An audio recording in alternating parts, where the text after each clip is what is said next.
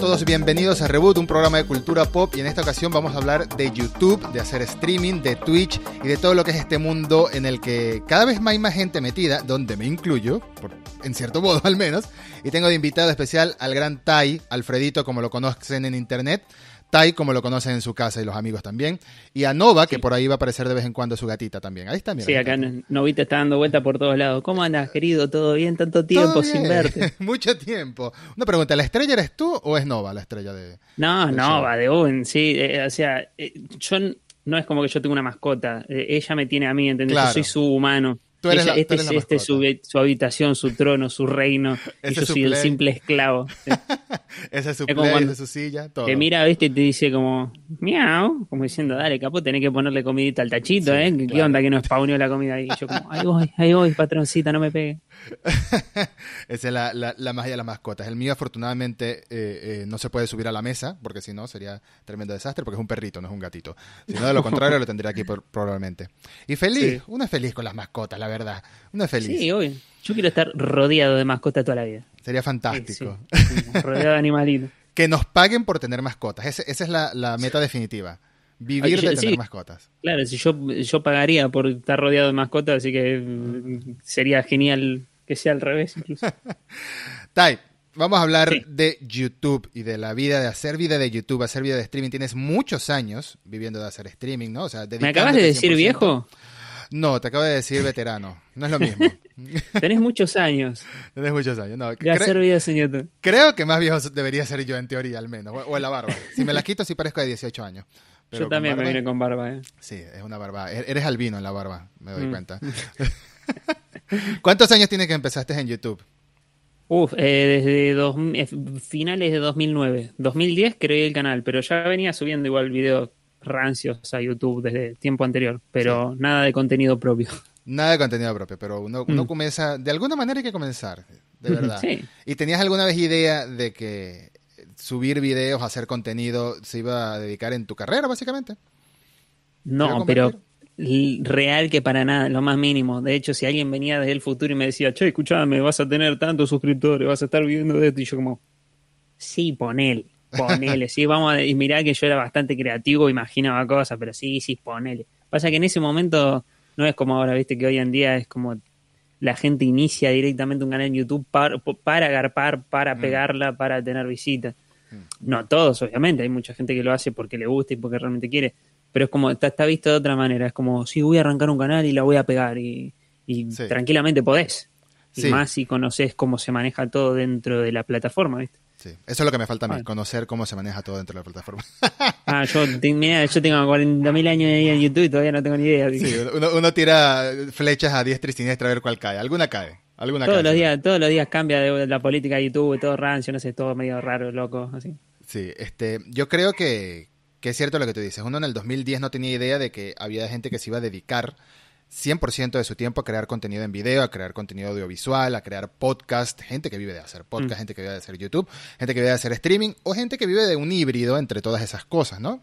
Porque mm. al final, yo creo que al final lo que se convirtió en una carrera es por entretenimiento, ¿no? O sea, hay, hay entretenimiento informativo, hay entretenimiento que es 100% diversión y ya, pero al final es lo que busca la gente y al final es porque por eso que tantas cadenas de televisión han tenido que llevar a sus estrellas a, bueno, también métete ahí en Instagram, haz contenido, atrae gente de otra manera porque este mutó mucho, pero en el 2010 no creo que nadie se imaginaba como, como una carrera. Hoy en día hay universidades, hay universidades que se dedican a enseñar cómo ser youtuber, ¿no? Sí, no puedo creer que una carrera sea, sea todo bien, ¿no? Pero no puedo creer que una, una carrera sea para, para directamente para aprender a ser youtuber. Como, No sé realmente qué hay que aprender, pero bueno, o sea, sí, obviamente sí, hay mucha gente que tiene un montón de talento y lo, lo vuelca en la plataforma de cierta manera, pero no es como que vas a ir a una, universidad y vas a salir como, me recibí de youtuber. Sí. Sí, y, hay, hay, entretenimiento de todo tipo. El otro día miraba el, el, video de un canal que yo sigo que es un tipo que vive en Japón, ¿no? Entonces obviamente mm. tiene el atractivo de que vive en un lugar que muestre y hay mucha gente interesada, muchos otakus que poca higiene como yo. No, mentira, yo sí me baño. Yo sí me baño. Muchos otaku, mucha gente, mucha gente que le gusta la, la, cultura de Japón, la temática de Japón, el anime, etcétera, que quiere ver, quiere ver ese tipo de contenido. Entonces, él decía que le parecía impresionante que eh, hay gente como él, que no decía, no, no me estoy quejando, sencillamente me sorprende que hay gente como yo que pasa una semana haciendo un video, grabando aquí, grabando allá, editando, un poquito de voz en off, etcétera, y hago, qué sé yo, es un canal grande, tiene dos millones de suscriptores, hace 500 mil views, ¿no? 500 mil mm. visitas. Pero viene otro y hace un video reaccionando a su video y hace 3 millones de visitas. Entonces que lo grabó en hora y media o algo así. Pero él dice, no lo ah. entendía, pero no está mal. Y de verdad yo no lo veo que está mal, porque sigue siendo entretenimiento, ¿no? Es el contenido, por ejemplo, si yo veo un video de, o si alguien ve un video mío reaccionando a algo, que nunca he reaccionado a nada, yo creo que ni en la vida real he reaccionado a ninguna cosa, pero si mm. alguien ve un video mío reaccionando a algo es porque le interesa eh, lo que yo le añada, ¿no? Y hay contenido para todo tipo.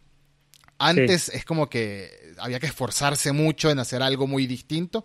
Hoy en día, sencillamente pararte frente a una cámara y hablar es contenido válido y que va a traer gente, ¿no? Hay gente que lo va a poner de fondo mientras cocina, mientras hace otra cosa, mientras está jugando PlayStation, escucha hablar a, a Tai o a mí o a quien sea. Y hay otros que sencillamente se dedican a verlo 100%. Entonces... Sí, es, como esto también, digamos, que tiene, tenés formato video con audio, tenés audio solo, podés, disfrutarlo de fondo mientras que estás haciendo las cositas, como decís vos y todo eso. Pero sí, ponele, a mí, a mí me pasó que hace poco vi un video, viste, de un canal que era, eh, no sé, 10 minutos de datos innecesarios, viste, que no tenían sentido. Fantástico. Y eran, eran realmente eran datos que vos decís, ¿por qué quiero saber esto? Pero te interesa, viste, pues son datos, para mí es un dato curioso, pero realmente no te sirven para nada. Mm. Y el chabón arranca el video diciendo, eh, viste, tú un canal inglés que tiene un montón de visitas, y no, no, sé de qué se dedica el canal, pues a mí me salió un recomendado, y decía como, sí, yo me Loco, yo me dedico a hacer videos reproducidos que me llevan, no sé, un huevo y medio a hacerlo y de repente tienen tanta visita. Y les hago este que tiene cinco minutos de datos innecesarios y, tenía como tres palos de visita. Era como, bueno, está bien, vamos a seguir haciéndolo, supongo. Y el chabón lo hacía todavía. Como... Sí, sí. Es que hablando de los de los reaccionando a, hubo una época que no sé si ha pasado, pero hace poco empezó a ponerse muy de moda ese tipo de videos, reaccionando a trailers, mm. reaccionando a, anuncios de juegos, reaccionando a esto, reaccionando a aquello. Que hay gente que le añade mucha buena onda. Sí, siguen. Hay gente que le añade mm. mucha buena onda, le añade contexto, pone pausa de información. Pero hay otros que sencillamente se ponen todo el rato, ¡wow! ¡Ah! ¡No! ¡No! Y aún así la gente los ve y no, y no puedes criticarlo porque es contenido, ¿no? Es contenido, sigue siendo divertido. En cierto modo ver a alguien sorprenderse por algo, para mucha gente le gustará, hay gente que no, pero por algo hay, por algo lo hacen, hay audiencia. Mm. Pero, sí, la verdad que sí. ¿Qué crees tú que Hay audiencia para todo. Hemos descubierto a lo largo de, los años del contenido que va saliendo en YouTube que la verdad que hay audiencia para todo, absolutamente todo. Y muchas veces sorprende, muchas veces no, pero muchas veces te agarra, mira, no sabía de, este público. Sí, sí, hay, hay, hay gente que, que se dedica a grabar videos comiendo, solamente comiendo cosas muy grandes una hora comiendo un plato de pasta gigante y haciendo los ruidos y, la gente lo ve, la gente lo ve, yo no entiendo. Hay público para todo, como dicen. a, mí no me gusta ver una persona comer en la vida real, ni de lejos, ni aunque lo esté escuchando en mute. es como... Bueno, pero hay de, hay de todo. Definitivamente respeto, acepto. me, siento como los viejos. Estas cosas de la tele que salen ahí, los nenes escuchando ahí, rompiéndose todo el alma masticando los no entiendo, no entiendo. En mis tiempos no pasaba. Mi época era diferente. Eh, en mis tiempos no pasaba. Eh, Tai, tú tienes más de un millón de suscriptores entre tus dos canales, ¿no? Un millón y medio. Sí, por ahí. sí seguramente algunos se repitan entre sí, porque, pero sí. Bueno, pero sumemos y sumemos. Números son números, no importa si es el la misma persona. que dale, se creó. sí, sí, en números sí. Suscriptores, suscriptores. Suscriptores, sí. Puede ser una persona que se creó 16 cuentas distintas, no importa, siguen siendo suscriptores. Exactamente. Pueden ser todos la misma persona, de hecho. Y en, y en es Twitch. todo un experimento social. En Twitch también tienes un montón. Eh, sí, sabes que no, no tengo idea cuántos seguidores tengo en Twitch, pero creo que más de. Más de 10. ¿80 mil? Más de 10. Más de 10 debes tener. Sí, más de 10 seguidores. Más de 10. Em, este, ¿cuál, cuál, cuál, ¿Cuál es la diferencia principal entre hacer un video? Obviamente tú tienes dos canales, uno que es más de tipo ficción, tipo historias, tipo jodiendo con un amigo, sí, tipo sketch, exacto. Esa es la palabra. Sketch de comedia. Sketch, es de comedia. Y tienes otro que es dedicado a, a, tu persona hablando de videojuegos, probando videojuegos, probando consolas, etcétera. Pero ¿cuál es la mayor diferencia entre el, el que es creando para YouTube y creando para Twitch? Y primero y principal es la audiencia en vivo, porque la idea de hacerlo en Twitch es eh, interactuar con la gente que está en el chat en ese momento y se da el directo casi que un 90% enfocado en eso, más allá de lo que esté pasando, pero es como que vos estás conscientemente interactuando con alguien mm. eh, en vivo. Mm. Ponele, yo cuando hacía los videos para YouTube, un gameplay, ponele, que él sabía que había una época que grababa, ponele 15 minutos de gameplay. Sí. Era, empezaba el gameplay y no paraba de hablar, pero no tenía, era como que imaginaba que estaba hablando con la gente que después iba a ver el video. Sí, sí. O mismo, o mismo no, era como, está bien, estoy narrando el video y estoy dándome risa, como, uh, me, acaba de pasar este y hago chiste a la cámara, pero sin procesar que físicamente del otro lado de la pantalla había una persona mirando el, direct, el video, ¿viste? Claro. Y en el directo sí, pero al mismo tiempo no, es medio, es medio raro de explicar, pero sí, es como, sabes que hay gente ahí, que estás interactuando con la gente y estás hablando y comentando y uno se suscribe y uno le, manda saludos a te mandan saludos a vos, te aparece una carta amenaza ahí y vos decís, bueno, ¿qué hago Tenés que estar ahí más reaccionando en el momento y no puedes editar. Pero mm. al mismo tiempo es bastante cómodo eso de no tener que editar. Eh, pero dependiendo la, la situación, ¿viste? a mí me gusta editar los videos de sketch, no me gusta mucho editar los videos de juegos, pero me gusta hacer compilados, pero no tengo ganas de hacer compilados. Mm. Entonces, como todo medio confuso, pero es como más cómodo. Cada, cada cosa tiene su lado cómodo, digamos. Sí. Y su lado complicado. Sí, sí, sí. Y me imagino, es que justamente le decía a Tai, aquí confieso a, a los que nos estén escuchando, mirando, confesiones. Mm. justamente le decía a Tai antes de empezar a grabar que uno de mis motivos por empezar a hacer eh, videos conversatorios con otras personas aquí en el programa, además de interactuar con otras personas y no solo hacerlo yo solo, que me era, me era un poco más aburrido. Eh, nunca se supera la experiencia de, de, grabar con otra persona conversando y compartiendo anécdotas. Así tengas un tema que se supone que es el que vas a hablar, siempre terminas divagando y diciendo cualquier cosa. Ah, sí. esa, esa, es la magia. Otra de las ventajas es esta fluidez, como si fuera una conversación de radio, lo que grabamos, grabamos. Y, eh, intento editar lo menos posible, acomodo un poquito el audio, si acaso, corto un pedacito si hubo un corte de internet, porque Fivertel, em, cualquier cosita, cualquier cosita que pueda pasar en el medio, no sé, se cae la cámara, qué sé yo. Eh, lo mínimo mm. es lo que intento editar.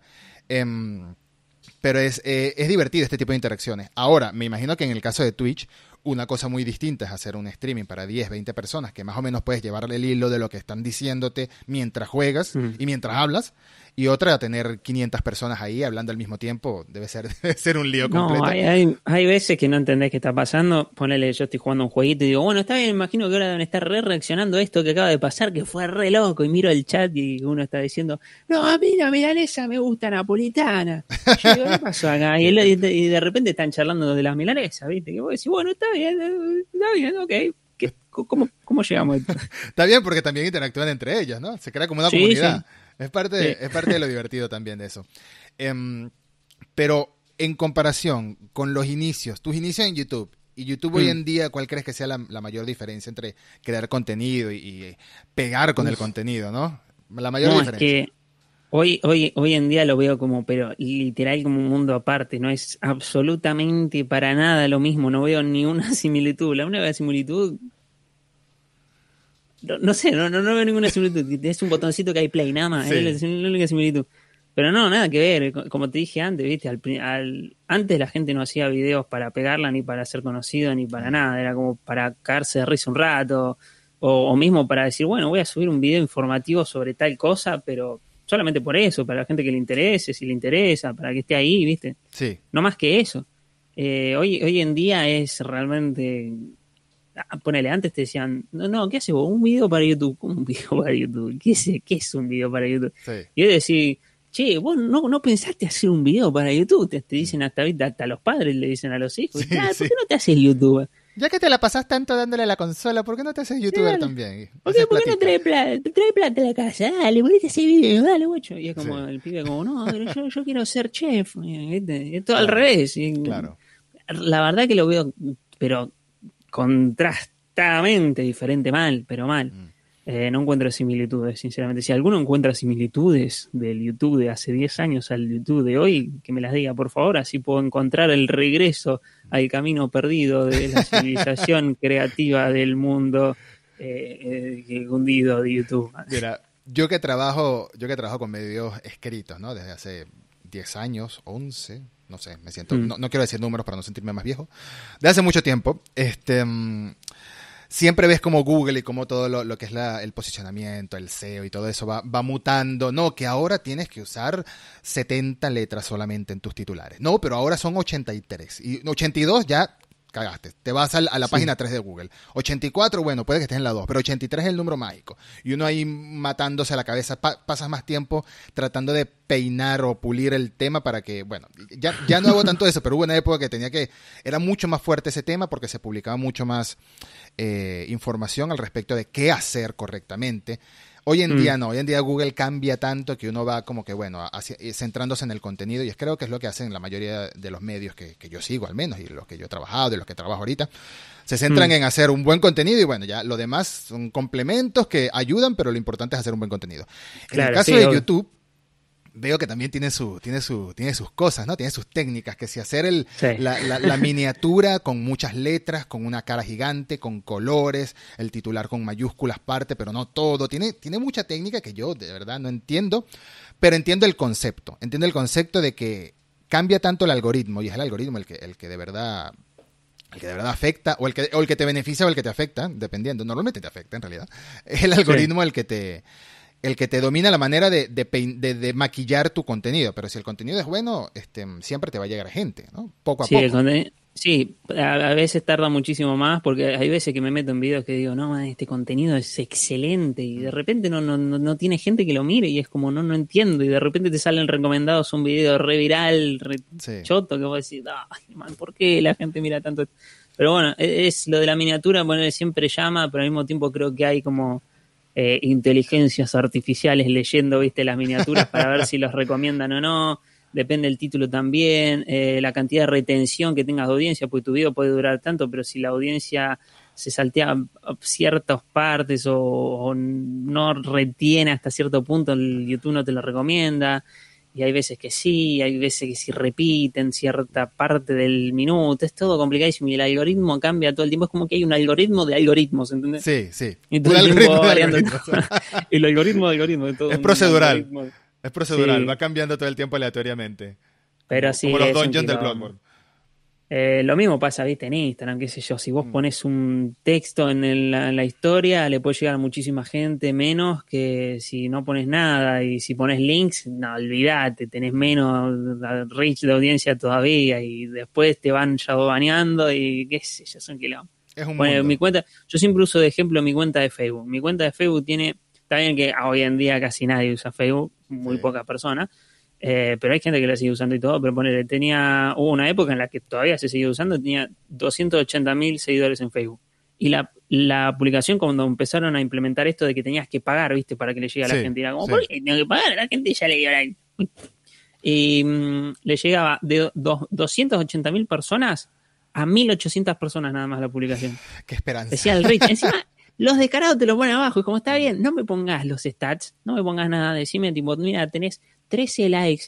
Está bien, ¿qué pasó? Rompimos algo. Pero no, te ponen, los de cara te ponen abajo. No, le llegaste a 1800 personas. Si pagaras. llegará más, tenés que pagar a plata. Sí. A ti, Facebook. Y vos como, ok. Sí. Eh, eh, todo por la plata. Todo por la plata, la publicidad. No, no puedo con Facebook, de verdad. Hay, gente que me dice, no, pero abrí la página de Facebook, dale, dale contenido a Facebook también, para que es otra manera de atraer más gente.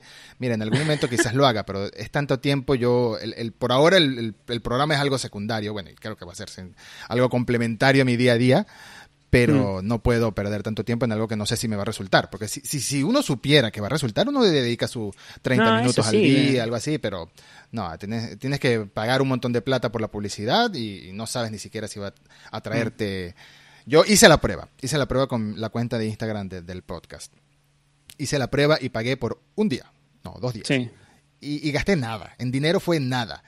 Y era, era un videito, un pedacito de un video de una review que había subido aquí, creo que era la review de Cobra Kai, de la tercera temporada de Cobra Kai. Eh, pagué esos dos días, el video tuvo como un alcance de, no sé, 3.000 personas, algo así, pero fueron tres seguidores los nuevos que obtuve tres seguidores. Entonces yo dije, no, por tres seguidores no voy a pagar nada. ¿Qué es eso? O sea, lo, pudieron haber visto dos mil personas, pero no me interesa que lo vean, me interesa que, que, sigan para que después vean. Sí, pues aparte, no, pero Instagram te avisa que los vio, pero en realidad vio es que eh, se, se, tuvieron la impresión del video que les salió y siguieron subiendo y, ya está. Y te lo cuenta como visita, como. Buen punto. Buen punto. Todo suma. Este es todo un negocio, es todo un negocio. es todo un negocio. Ahora, por eso creo que, que tanta, tantos youtubers, tantos creadores de contenido en YouTube han y no, no diría que se han mudado, bueno, tú me dirás, pero no creo que te hayas mudado por mm. completo, pero muchos sí han optado por lo que es Facebook Gaming o Twitch como un contacto directo con la audiencia para que haya apoyo directo de la audiencia también, porque si no, YouTube cada día da menos dinero, eh, hay menos audiencia, menos posicionamiento, entonces qué mejor que tener contacto directo, ¿no? Con YouTube, viste que pusieron esto de que si, si decís malas palabras en YouTube, te monetizás menos el video y ya sacaron un montón de temas de monetización también y mm. más estando viviendo en el mundo en el que estamos viviendo y en el país que estamos viviendo, todo, como cada, cada vez más comprimido todo, pero bueno. Em, no me acuerdo cuál y cuál va el punto, pero bueno, estamos mal. Ese es el resumen. Es, mudarse a Twitch, mudarse a Twitch. Eh, mucha gente pone, sé que hay muchos contratos, tema de contrato, viste que cuando estuvo lo de Mixer también, no sé si sigue existiendo Mixer ya para que te des una idea. Creo que no. Eh, pero sí que hubo mucho tema de contrato, de che, te, tanto y te venís para acá, así que también seguía haciendo todo medio negocio. Yo me, yo me metí en Twitch hace un montón de tiempo cuando hoy en día, hoy en día ponerle también está de moda muchísimo lo de Twitch y más con el tema de cuarentena, viste que todo el mundo se puso, mm. literalmente todo el mundo se puso a hacer directo. Había, sigo gente que digo, esta persona, pero en, su vida hubiera hecho un directo y de repente, chicos, estoy acá en vivo en Twitch. Y yo como, ¿cómo pasó esto? Me, da gracia, pues empecé a hacer videos en YouTube y nadie hacía videos en YouTube y empezaron a hacer todos videos en YouTube. Después me puse a hacer, digo, bueno, vamos a hacer directo en Twitch. Había un montón de gente haciendo directo en Twitch, pero no tanto como ahora. Y ahora todo el mundo está haciendo directo. Y no tanto en español también, ¿no? Claro, y lo que digo ahora. Entonces, ¿sabés lo que voy a hacer? si cada vez que hago algo la gente también lo hace, me voy a poner a laburar, viejo. Me voy a poner a laburar. Está bien, está bien. Así vamos, vamos, capaz se pone ahí todo copado que la gente se pone a laburar también y sacamos, y sacamos algo al país adelante, sí, sí, entiendo. al país se lo saca adelante streameando, digo, laburando. Streameando. Sí, y te pones a ver que en Twitch la la categoría más vista es just chatting, ¿no? Nada más hablar frente a la cámara, es la, es la más común, ¿no? no un juego en específico, ni siquiera League of Legends, que tiene siempre un montón de, de, audiencia en tiempo real, pero Just Chatting es la más, es la más vista. Este, sí. y, me parece... igual también mucha gente pone le arranca con Just Chatting y después cambia la, a otra categoría y va y viene y va y viene, pero sí, por lo general mucha gente que solamente se dedica a charlar con, la, con, con el público en en, Twitch. En directo. Y antes, viste que antes estaba, se enfocaba mucho más en el tema de gaming, hacer directos en Twitch. Eh, y hoy en día es como que habilitaron un montón de, de, categorías nuevas y hay mucha gente haciendo un montón de cosas, pero un montón. Real. Gente, cocinando en Twitch. Gente cocinando, gente artista haciendo cosas que eso, me encanta también. Mm. Eh, gente haciendo música directamente o dando pequeños conciertos. Mm. Hay, bueno, gente haciendo ASMR, hay gente de, todo, la verdad que te puedes encontrar de todo. Sí, sí, sí. Hasta había, alguna vez hubo un directo, bueno, igual ese sí era de gaming, pero creo que enfocaban un, un pececito y el pececito iba como controlando un juego a ah, medida que iban nadando. Creo que era Pokémon el que controlaba, algo así. Creo, no me acuerdo. Sí, me acuerdo. Y, creo que hace poco salió una noticia de un animalito que ganó un juego que por fin lo terminó. No me acuerdo mm. cuál era, pero una cosa así también. Y como eso me encanta. O también los de Twitch juega tal cosa que en el chat van dando las órdenes de lo que haga el personaje. Hay cosas muy interactivas. Hay mucha.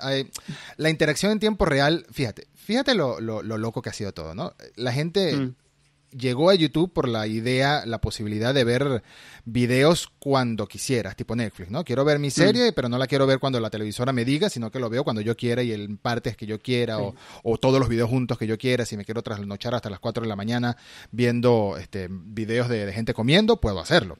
Incluso si no querés, te, te atrapa igual y te quedas como, bueno, uno más, bueno, uno más, no, ya me voy a... también, también. Pero Twitch, en cambio, es otra vez la vuelta a los horarios establecidos por la persona que crea el contenido. Entonces, no, tengo que a las 7 de la noche tengo que ver a Tai jugando este God of War por vez número 25, por ejemplo. Exactamente. Sí. Em, porque siempre vas a encontrar algo nuevo. Aguante, Cory, sí. Gracias, Cory. sí, yo me vine también uniformado. Con las remeritas de God para of War. Hacerle, para hacerle juego a, a Es un, es un episodio que no, hemos dicho God of War una sola vez, pero está inspirado. Lo llevamos en el corazón a Kratos. Eso es lo que importa. mira, mira, mira esto que está acá. O tener un muñequito de... Directamente, si estás escuchando esto por Spotify, tienes que ir a YouTube a ver el video con la figura de Kratos mirándote a la cámara directamente, que en este momento te está mirando como, mm, soy sensual. Sí, eso siempre lo digo, ¿no? Que, ¿Sabes la que quiero? Creo que mi, mi, figura sueño para tener, no sé si alguna vez la viste, la de Kratos sentado en el trono de estilo God of War 2. Hay una que está con armadura y otra sin armadura, creo. Mm. Eh, pero es enorme. Yo pensé que era una cosita chiquitita, así como el micrófono más o menos. Pero vi, ponele ahí un video en el que a Cory le mandaron una para que abra y mientras va contando la historia de God y todo. Pero man, es enorme, es un trono de verdad más o menos. Tenés al pelado ahí mirándote, pero que lo sentís ahí. Decís, no, loco, eso es mi figura pero un, el sueño, el sueño. Y no me acuerdo cuál era la marca, el modelo exacto y todo. Puede, pero... puede, que sea, por el tamaño que me dices, puede que sea una marca que se llama Prime One, que hace puras figuras de casi un metro, o sea, son grandísimas. Tienen unas de mm. Evangelion que son una locura, son para poner en el centro de tu casa y ponerle velas alrededor y rezarle todos los días a Eva. Sí, no, no, esa la tendría. Eh, ese sería el centro de mi, de mi vida, más o menos, y ahí a, partir de eso armo todo. Bueno, bueno, y tomando en cuenta que cuestan como 1.800 dólares cada una, créeme que va a ser el centro de tu vida. Sí, sí, esta creo que estaba 450 dólares más o menos. Y dije, bueno, algún día voy a tener que ahorrar, algún día voy a tener que ahorrar, algún día voy a tener igual, que igual está complicada, ¿no? Igual está complicada. algún día voy a tener que laburar. um, volviendo, volviendo a los juegos, volviendo a los juegos, que te quería comentar. Hay un, hay un meme, hay un meme muy, muy común relacionado a Tai, que es el famoso hmm. subiamnesia. Porque hay que... Mm, no me suena, no me suena. No te suena, no. No, no me suena. justamente, justamente quería que hablar con Tai al respecto de, de cómo fue, cómo la importancia de los juegos de terror para hacer que la carrera de, de gamers, de youtubers, de videojuegos, este, mm. Creciera a tal punto, porque mucha gente comenzó, por ejemplo, el mismo PewDiePie, me acuerdo que, es el youtuber con más suscriptores, comenzó con, con Call of Duty, de hecho, con Call of Duty, con sí, con Call of Duty, con Minecraft y Call of Duty. Ajá, pero fueron los juegos de terror los que empezaron a hacer que todos los que se dedicaban a jugar y subir mm. videos a YouTube antes de que se convirtiera en una carrera, eh, pues se popularizara a tal punto de que empezaran cientos de miles de personas a estar viendo esos videos, ¿no? O millones de personas en el futuro, etcétera. ¿Por qué, ¿Por qué crees tú que fueron los juegos de terror? Justamente también Amnesia. Y porque creo que el tema de los juegos de terror, ponele, cuando hacían los videos de, Minecraft, de Call of Duty, no usaban la webcam, ¿viste? Porque era como... antes no se acostumbraba a usar una webcam para... Además, prácticamente no existía eso. Eh, que alguien se esté filmando su reacción. ¿Para qué querés ver a alguien jugando Minecraft? sí. Eh, y se implementó el tema de la webcam, que era Facecam, antes se le decía más como Facecam, eh, en un costadito, en una esquinita, viendo tu reacción jugando un juego de terror, porque eso era lo que te atrapaba, ¿viste? A ver cómo vos veías cómo se cagaban las patas del chabón que estabas viendo. Claro. Decía, bueno, ok, yo no quiero jugar el juego de terror, pero voy a ver a alguien jugar y me voy a reír de cómo se asusta, que podría ser yo tranquilamente, pero bueno, bueno, en mi caso sí fui yo. ¿eh? Entonces creo que eso le daba como el, atractivo más como, ok, no me animo a jugar capaz un juego de terror, o capaz sí, pero prefiero verlo para no, no quedar como medio asustadizo. Y de paso a su, cagarme de risa a la persona que lo está jugando y cómo, cómo reacciona y cómo resulta. También hablando del tema de reacciones y cosas así. Es como, fueron las primeras reacciones, ella, mm. por así decirlo. Directamente reacciones del, de un juego de terror. Y bueno, eso llamó a la gente y le gustó ver el sufrimiento de otros. Ver el sufrimiento de otros y ver los insultos que y ver los insultos que puedes gritar en, medio de la partida, los, gritos, etcétera. Claro, suelo, suelo, ser bastante creativo con los insultos y cuando, cuando me asusto más todavía me, me, sale algo de la nada, entonces invento en el eh, momento y queda. Eh, es reconocido mundialmente, no sé si por la Asociación de los Record Guinness, que los argentinos tienen un talento para hacer insultos creativos único. En los mundiales, en los mundiales siempre salen los montones de tweets eh, con lo de termotanque de milanesas y todas esas cosas. Son maravillosos. tengo, ya algunos años viviendo acá, pero no, ese don, eh, con ese don se nace, no se aprende. se nace, no se aprende. Y si em, no lo, lo, lo, experimentás jugando, pónganse a jugar un juego de terror así, con volumen al mango, luces apagadas, todo reaccionen todo el tiempo constantemente, tienen que hablar y cuando te asustas te va a salir un insulto que no, que no, no pensaste en tu vida. Imposible simplemente llegó a tu ser y salió. Es el grito que quiso salir, pero se transformó en palabras. Es lo más natural, claro. Tienes mm. razón, tienes razón. Em, sí, justamente eso. Son los juegos de terror los que atraparon, comenzaron este. No, no, lo había pensado así. Comenzaron este género de las reacciones antes de que existieran los videos de reaccionando a.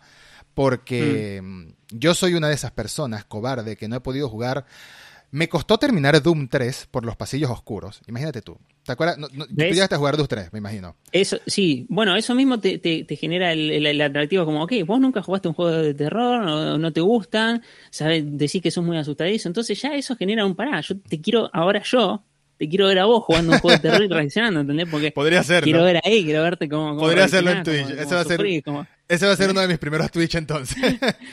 te lo, te lo juro. Perfecto, nunca he podido, nunca he podido. Soy demasiado cobarde. El único juego de terror que he completado al 100% fue el primer Silent Hill y porque lo jugué con un amigo. O sea, éramos dos personas asustadas frente, al, frente a la pantalla y, eso estamos hablando de gráficos de PlayStation 1, ni siquiera es que te salían las cosas tan explícitas el mundo de El mundo de Silent Hill te sumerge, pero. No, claro. Bien, bien, bien. No importa si es cuadrado nada más. la pasé mal, la jugué hace poquito. Por primera vez el Silent Hill 1, para que te una idea. La pasé, pero es que la pasas muy mal. Es, la magia de los juegos de terror. Es ese, es ese masoquismo. A mí me encantan las películas de terror, pero con los juegos no puedo. Es como que físicamente no puedo. Tengo una anécdota que fue, creo que fue cuando nos conocimos. Te y yo nos conocimos en un viaje.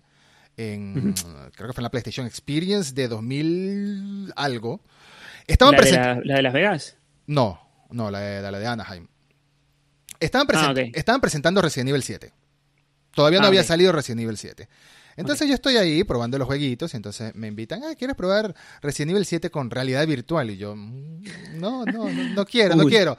Pero entonces todos los de Capcom y las mujeres de Capcom y la gente de prensa y todo, pero ven, pero ven, pruébalo, pruébalo. Mira, yo, yo tenía los. Welcome to the family literalmente. tenía las gafas de realidad virtual puestas, tenía los audífonos, y aún así, con los audífonos y todo, escuchaba a la gente riéndose de mí.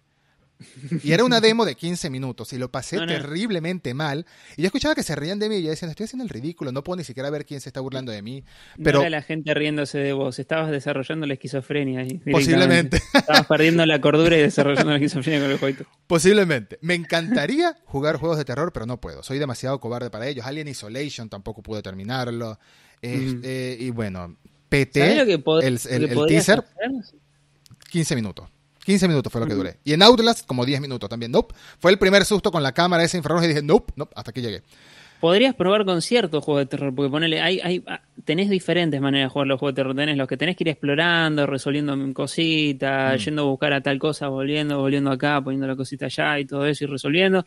Tenés otro que tenés que ir a buscar la llave y saber cómo escaparte de ese lugar y tenés que sobrevivir, el survival, tenés un montón. Pero hay algunos que son como una peli, directamente tenés que ir, ir, ir, ir, ir, ir, ir, y ya está, bancátela con, con lo que te encontrás. Como por ejemplo el Layers of Fear, no sé si lo jugaste. No lo conozco, no.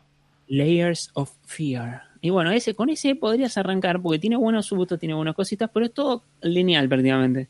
O sea, es toda una locura en sí, porque a veces te juega con las perspectivas y cosas así medio wow. Lo que pasa, lo que está bueno eso como para primeras experiencias. Entiendo. Está bien, está bien. Layers of Fear, lo voy a anotar. Lo que pasa es que em, también por esa época, ¿no? 2010, 2011, más o menos cuando salió Amnesia. Amnesia fue una revolución. Fue una revolución porque puso de moda eh, todo este estilo de interactuar con un juego de terror con la menor cantidad de herramientas posible. No poder defenderte, para empezar. Es eso. Esa es la magia Pasarla mal. Pasarla mal. Pasarla mal, pasarla horrible. Y de ahí muchos juegos empezaron a salir de ese estilo. El mismo Alien Isolation también sigue esa onda de que te puedes esconder, puedes esquivar, puedes, pero no, no puedes hacer nada en contra del bicho. Agnesia lo intenté jugar. Mm. Eh, tanto el 1 como el 2. El 2 no da casi miedo, afortunadamente, el de los cerdos, a Machin. ¿Cómo se llama? Bueno, yo lo pasé un poco mal igual. Bueno, yo jugué la mitad nada más, no pude más de ahí, pero era como que mucha más charla que, que miedito. En cambio, en el 1, en el uno, cuando empiezas a bajar, cuando empieza a aparecer el bicho ese, ay no, no, no pude, no pude. No, yo sabes, en la, la, parte que la pasé, creo que hasta el día de hoy fue la peor parte que pasé, pero por primera vez, o sea, hoy en día lo juego y digo, está bien, ya sé lo que pasa y la, la, la, ya me acostumbré. Pero el bicho invisible del agua, la primera vez que me lo encontré, no te puedo mm. explicar lo que sentí. De hecho, menos mal que no quedó grabado. Quedó grabado, pero no, no se perdió en el espacio-tiempo. Pero real no podía, pero ni agarrar el mouse. Me daba miedo agarrar el mouse para que te suene. Y en día ya me siento más suelto y todo, y veo el cosito del agua, como, ¿qué hace? ¿Todo bien? Acordá de mí. Pero en ese momento la pasé mal. Pero yo creo que yo también era recontra hiper mega ultra, pero mega hiper mega cagón en los juegos de terror. Mm. Capaz sigo siendo un poquitito. Mm, pero es, es cuestión de acostumbrarte a jugar y jugar y jugar y empezar de a poquito y, de repente ya está. Ponele el Silent Hill. Yo cuando era chiquitito, el Silent Hill Origins había jugado en la Play 2. Bien. Y jugué dos veces al principio, porque la primera vez que lo jugué dije, ok, hasta acá, ya está, no juego nunca más a esto en mi vida. Lo volví a jugar de vuelta y digo, está bien, ya sé lo que pasa. me metí al mundito de Silent Hill ahí con el espejo, me apareció una de las doctoras esta sexy, que en realidad no era tan sexy, y dije, bueno, vamos a dejarlo acá, el jueguito lo vamos a cerrar, lo vamos a sellar, lo vamos a poner en la pilita, en la parte de abajo, así no me acuerdo que está acá y nunca más en mi vida lo voy a jugar hasta ahora que tenga 423 años y diga, bueno, ok. Ahora, ahora, estoy, ahora estoy listo. Sí, y con la experiencia que ya tengo en los juegos de terror, seguramente los juego y digo, ah, ok, no era tan, tan, seguramente la pasé mal de todas maneras, pero no era tan, tan, tan. De todas formas, este, hablando de, en cuanto a creación de contenido, eh, hace poco salió Amnesia el tercero, ¿no? El tercero de la trilogía. Sí. Y sé que lo jugaste, pero fue como una despedida tuya de la saga, ¿no? Sí, porque ya era el meme que había trascendido al espacio-tiempo diciendo, frente soy amnesia, frente soy amnesia, frente soy amnesia. ¿Hasta cuándo? Vamos a hacer esto salió Amnesia 3, sale Amnesia 3, me juego en la Amnesia 3 de principio a fin, en vivo, lo subo a YouTube y ya está. Es la despedida de Amnesia, nunca más subo Amnesia, porque si no quedaba la puerta siempre abierta de, ok, puedo subir Amnesia de vuelta, puedo mm. poner una custom story si alguien hace alguna, algo que quedó pendiente, pero si no ya es siempre lo mismo, no puedo jugar siempre lo mismo. Me, quedo atorado en un loop espaciotemporal que no es divertido. Si fuese divertido el espacio, el loop ese me quedaría tranquilamente si está lleno de animalitos, pastitos. Si no fuera un juego con principio a fin. Exactamente. Pero bueno, ya es como, ya está, Amnesia 3, ya está, se terminó Amnesia. Está la despedida. ¿Y qué dijo la comunidad? Lloraron. Los desarrolladores deben estar como yo, también como, ya está, le damos la Amnesia 3, este está bueno, no le gustó el 2, está bien, le damos el 3, está re bueno, juju, jeje, ya está. Y se acabó. ¿Y, qué, ¿Y qué pasó con la audiencia? ¿Se quejaron? ¿Celebraron? Yo creo que marcharon al obelisco, quemaron el McDonald's. Sí, nos trepamos al McDonald's, empezamos a tirar eh, eh, molotovs y bombitas de agua. La bombita de agua eran para pagar las molotovs. Quien esté, quien esté escuchando esto o viendo este video y no, no sea de Argentina, sepa que hay un McDonald's que la pasa muy mal cada vez que hay juegos de fútbol, en específico. sí, es el como que se trepado siempre por los hinchas de boca. Sí. Y bueno, nosotros fuimos también, no, no fuimos, pero hubiese estado divertido. Algún día vamos a ir. Está bien, está bien. Em, tenía algo más bueno. Entonces, Amnesia, los juegos de terror. Sí, eh, fue, fue, fue algo que catapultó para mí el inicio de esto como una carrera, ¿no? las reacciones, mm. después de ahí empezaron a jugar otras cosas. Después se crearon esta especie de personalidades, por así decirlo, de que es interesante ver a esta persona jugar o comentar un juego, no solo un juego de terror en específico, o ni siquiera porque vaya a ser una mega review detallada de los FPS y, el desarrollo, el nivel, la arquitectura del nivel y el audio, y no, sino sencillamente porque es una persona que disfruto mucho su contenido y me viene a compartir lo que piensa de tal juego y también eso influye, ¿no? Eso, eh, mm. Después empezaron a crear los influencers y todo eso, que ya es otro mundo. También hay universidad de influencer y eso sí me pude reír. Lo, lamento mucho. lamento mucho, eso me pude reír una vez que vi una foto. Ojalá pueda conseguir la foto. Voy a ver si la consigo y la pongo aquí en el video. Si no la consigo, lo siento, van a ver nada más mi manito haciendo así. Ojalá pueda conseguir la foto de que vi como 30 personas en un aula de clase, supongo, todas con un arito de luz mm. al frente y un, teléfono, como aprendiendo, aprendiendo a hacer historia, supongo. No lo sé, fue, un poco Creo que mi reacción fue esta, mirando que lo tenía poner, que lo tenía en el celular, lo estaba viendo y estaba así. Black Mirror. no, como diciendo, no, no. No puede ser. No puede ser. como bajé el celular, me quedé así en una posición de. No puede ser, pero para mí más bien, en vez de, una universidad absurda de, este estilo, eh, creo que tiene más valor que una persona con la experiencia de muchos años subiéndolo, o incluso una persona que apenas está empezando, pero vea que descubrió alguna fórmula y le está yendo bien eh, haciendo algún tipo de contenido, ¿no? Haciendo algo.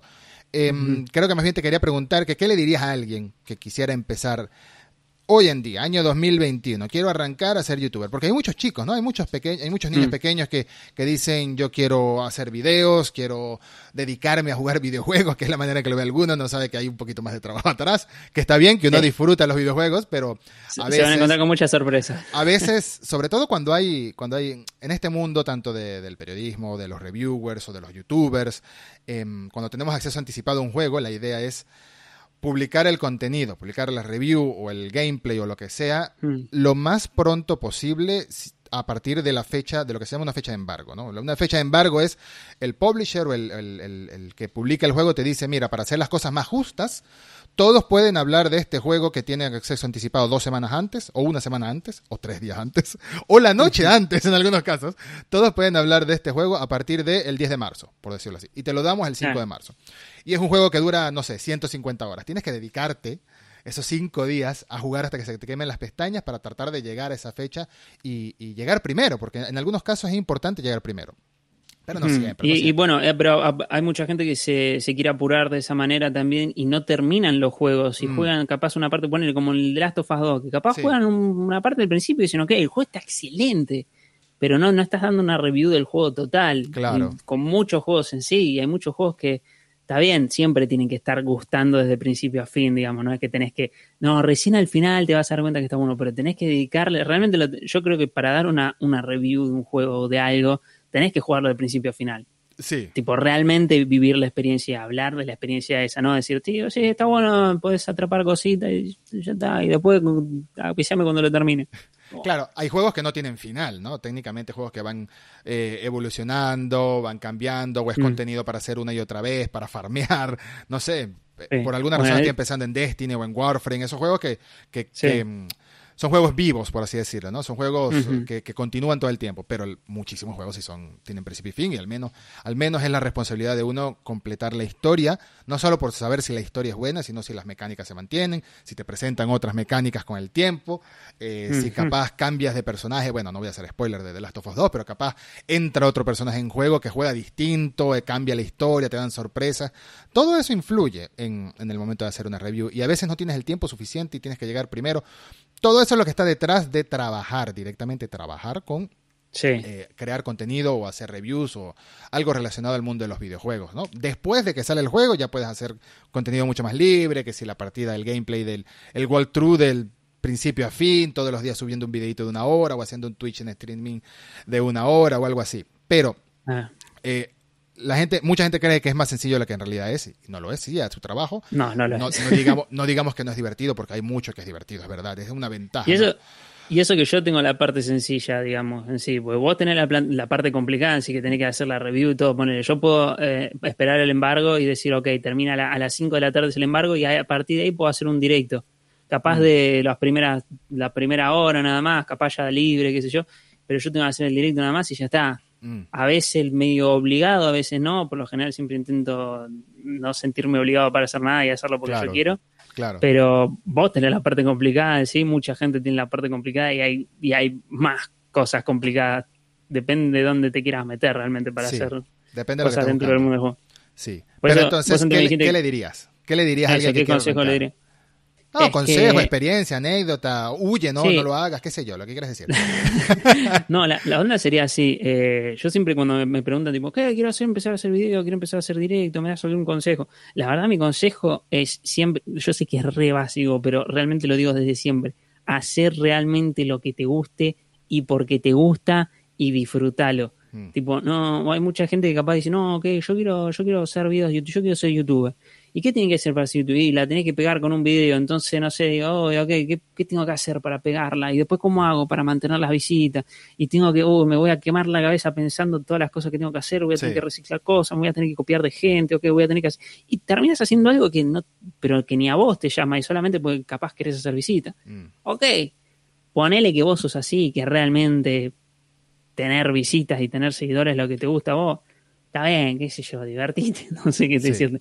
Pero la verdad, sinceramente, si la querés pasar bien, lo querés disfrutar, hacer realmente lo que te gusta. Y como te dije antes, viste, que hay público para realmente todo. Capaz tarde, no sé, una semana, un mes, un año, dos años, cinco años, pero asegurado que si vos le metes constancia y, disfrutás y realmente sos vos y se nota que sos vos haciendo lo que haces y disfrutando lo que haces, eh, y no tipo hablando de algo porque está de moda o algo así, sino porque realmente te gusta, el público te va a llegar y vas a compartir y va a ser excelente la, experiencia, mucho más que es con el otro ejemplo que te digo de simplemente hacerlo porque está de moda o porque hay que hacerlo o porque quiero levantar visitas. Intentar seguir una fórmula.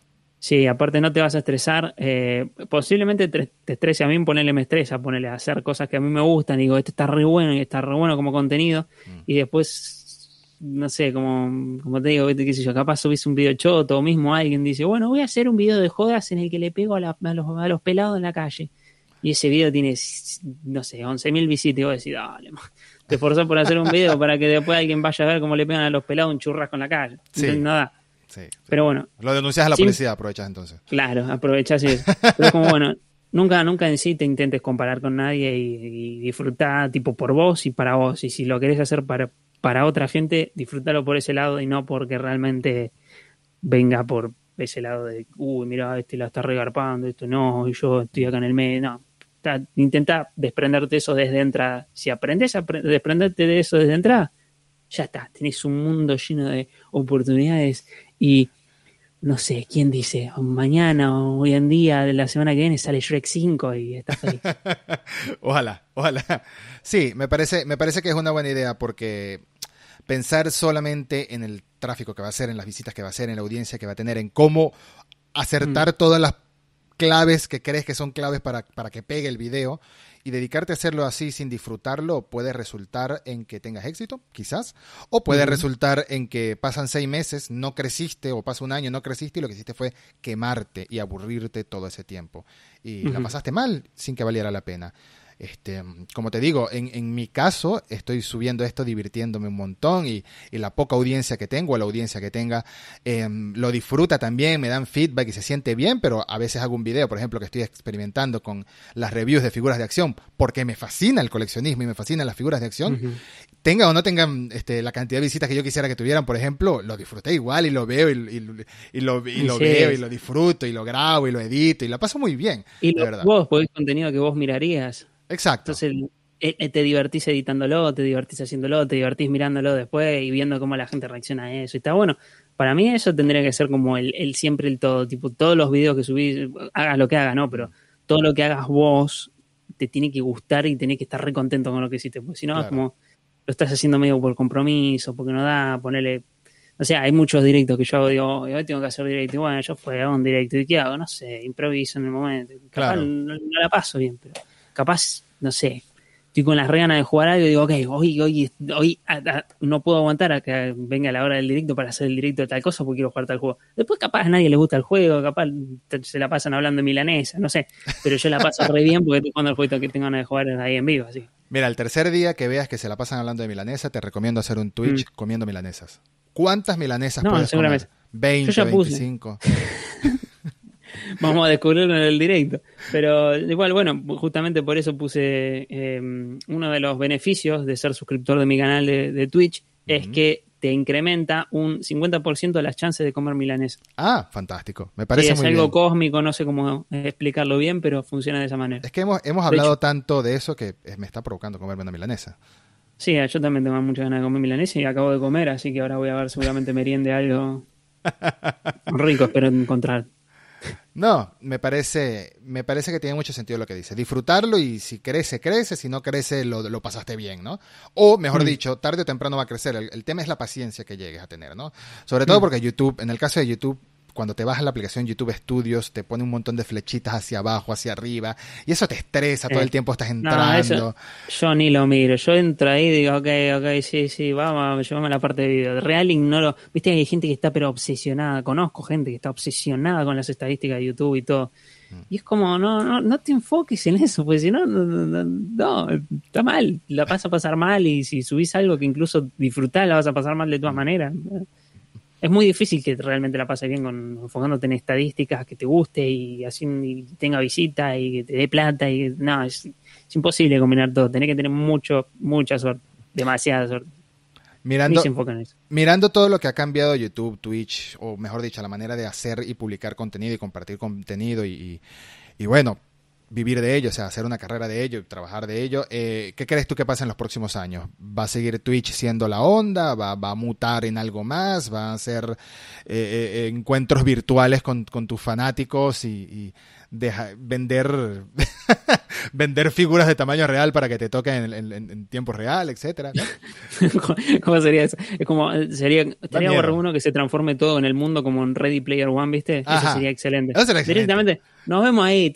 A mí no me gusta salir de casa, ¿viste? Yo prefiero quedarme acá. Ya está, me pongo el casquito, nos vamos ahí a ver todo al, mundo de Sonic y ya está, vamos a hacer fiesta ahí si quieren interactuar socialmente. Eh, pero estaría bueno eso, la verdad que estaría bueno. Pone, Viste que ahora salió lo del. Bueno, ahora no, hace un tiempo estaba lo del VR chat. Que la gente se metía ahí, se encontraba. Eso está recopado. Estaría bueno que se desarrolle todo por ese lado muchísimo más. Eso tiene que ver también con eh, el precio, ¿no? Que mientras más gente tenga, mientras más barato mm. sea, más gente lo va a tener en su casa. Y mientras más gente eh, tenga en su casa, más gente va a ver que disfrute de ese tipo de contenido. Exactamente. Habría que ver, ponele antes estaba lo de YouTube, que era lo subías en otro espacio-tiempo, quedaba guardado y después lo podías ver cuando quieras. Ahora está Twitch, que es lo mismo, pero es en tiempo real.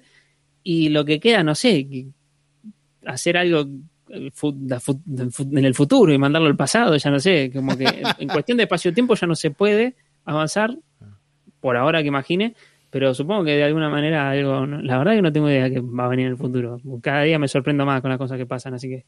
Podría, podría ser deepfakes. Agarras fotos de uno niño, muy niño, y te montas caras, entonces dices, no, que es el, el, el, el, Tai del pasado grabándose, jugando amnesia, con siete años. No, no tengo idea realmente qué pueda llegar a pasar, pero ojalá que sea algo de realidad virtual o algo así, me, encantaría. Tengo mucha ganas de conseguir un, un HTC Vive, ¿viste? O algo así, o un Oculus, el Rift, pero desesperado, pero bueno.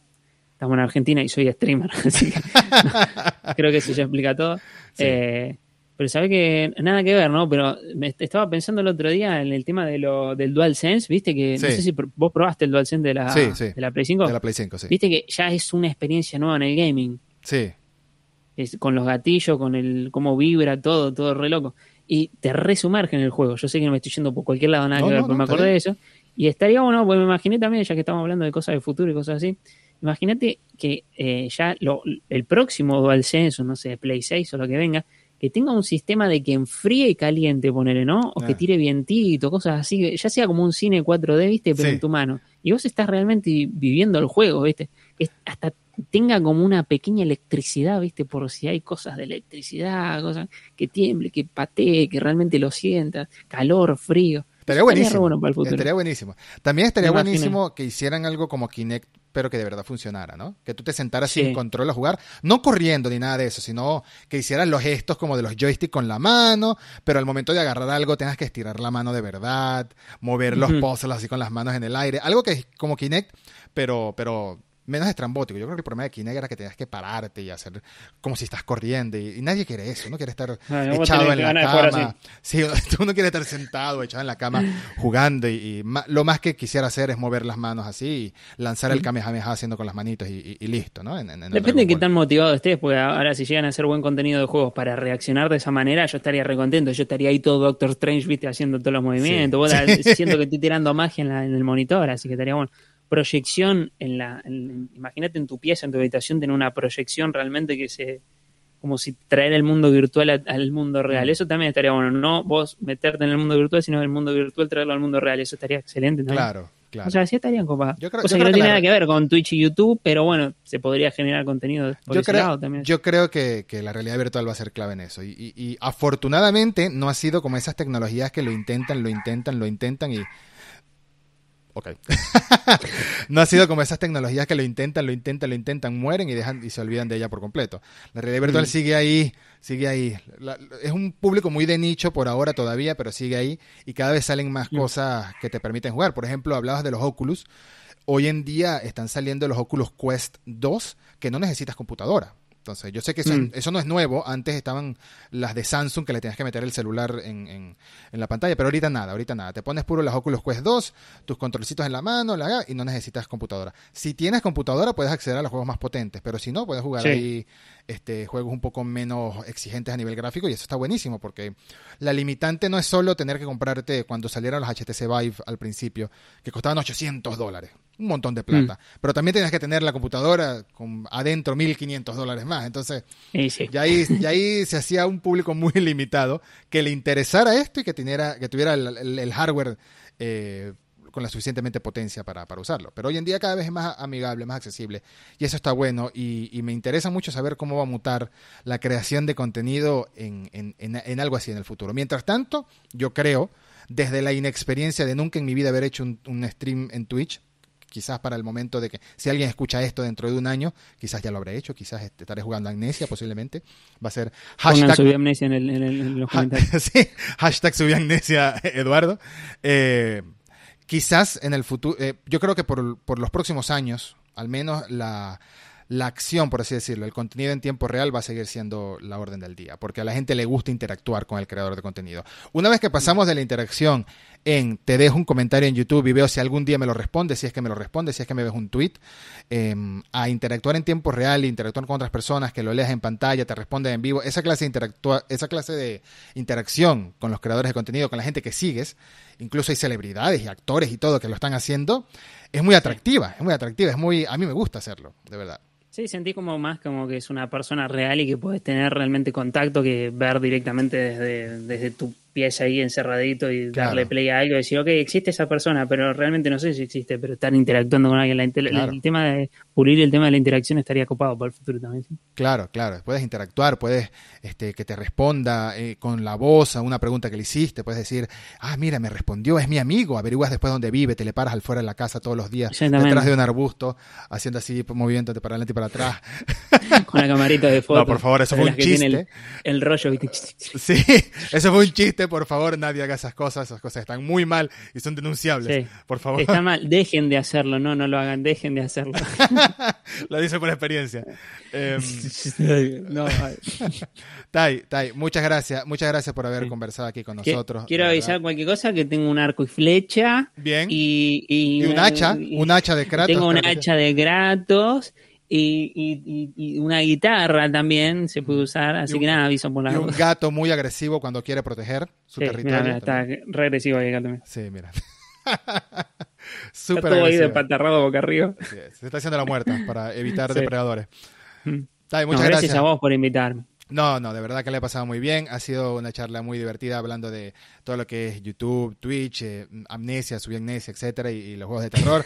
Me has animado, de verdad, algún día, prometo, prometo aquí, algún día experimentar con hacer un stream de algún juego de terror, de verdad, para ver.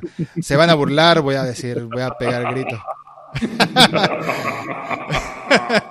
sería, sería mejor aún si apareciera una abeja una avispa mientras estoy jugando porque le tengo pánico a las avispas, entonces sería doble terror. sería, sería fantástico. Manden avispas a mi casa, no averigüen dónde vivo, no lo voy a decir jamás. A mí se me metían abejas en mi, en mi casa por el aire acondicionado, lo tuve que tapear de afuera. Oh, una experiencia horrible. Oh, por Dios, yo les tengo pánico, porque soy alérgico. Me pica una y después hay que llamar a la ambulancia, entonces soy alérgico, a pegar gritos. No, no, no, no, es una, no es un momento agradable. Quien me ha visto en persona cómo paso de una conversación seria, una, una entrevista, estoy haciendo una entrevista de trabajo, ¿no? Y pidiendo una avispa, ¡ah! Empezó a gritar. Quien me ha visto sabe lo, desagradable y, humillante que es ese momento para mí. Entiendo y te comparto y te comparto en sentimiento, así que. no, de verdad, Tai, muchas gracias. Espero tenerte de vuelta aquí en otra ocasión para hablar de otra cosita. Por favor, me encantaría, me encantaría. Mentira, de amnesia no va a ser. No te voy a torturar, es suficiente tornudar. ¿Eh? Venimos con novita. Venimos con novita, sí. Venimos con novita cuando quieras. no, muchas gracias. Y a todos los que nos escucharon, quien por alguna razón no conozca a Tai, por supuesto, pueden buscar en YouTube las crónicas de Alfredito o Alfredito Games. Y bueno, él está ahí, sí. No es Alfredito, Alfredito es otra persona. Es completamente distinta. E y... Incluso el del canal de gaming es medio personaje también. Es medio complicado todo. Ya creo que estoy desarrollando varias personalidades que no me acuerdo quién soy realmente. estás, como el Joker. Estás como el Joker.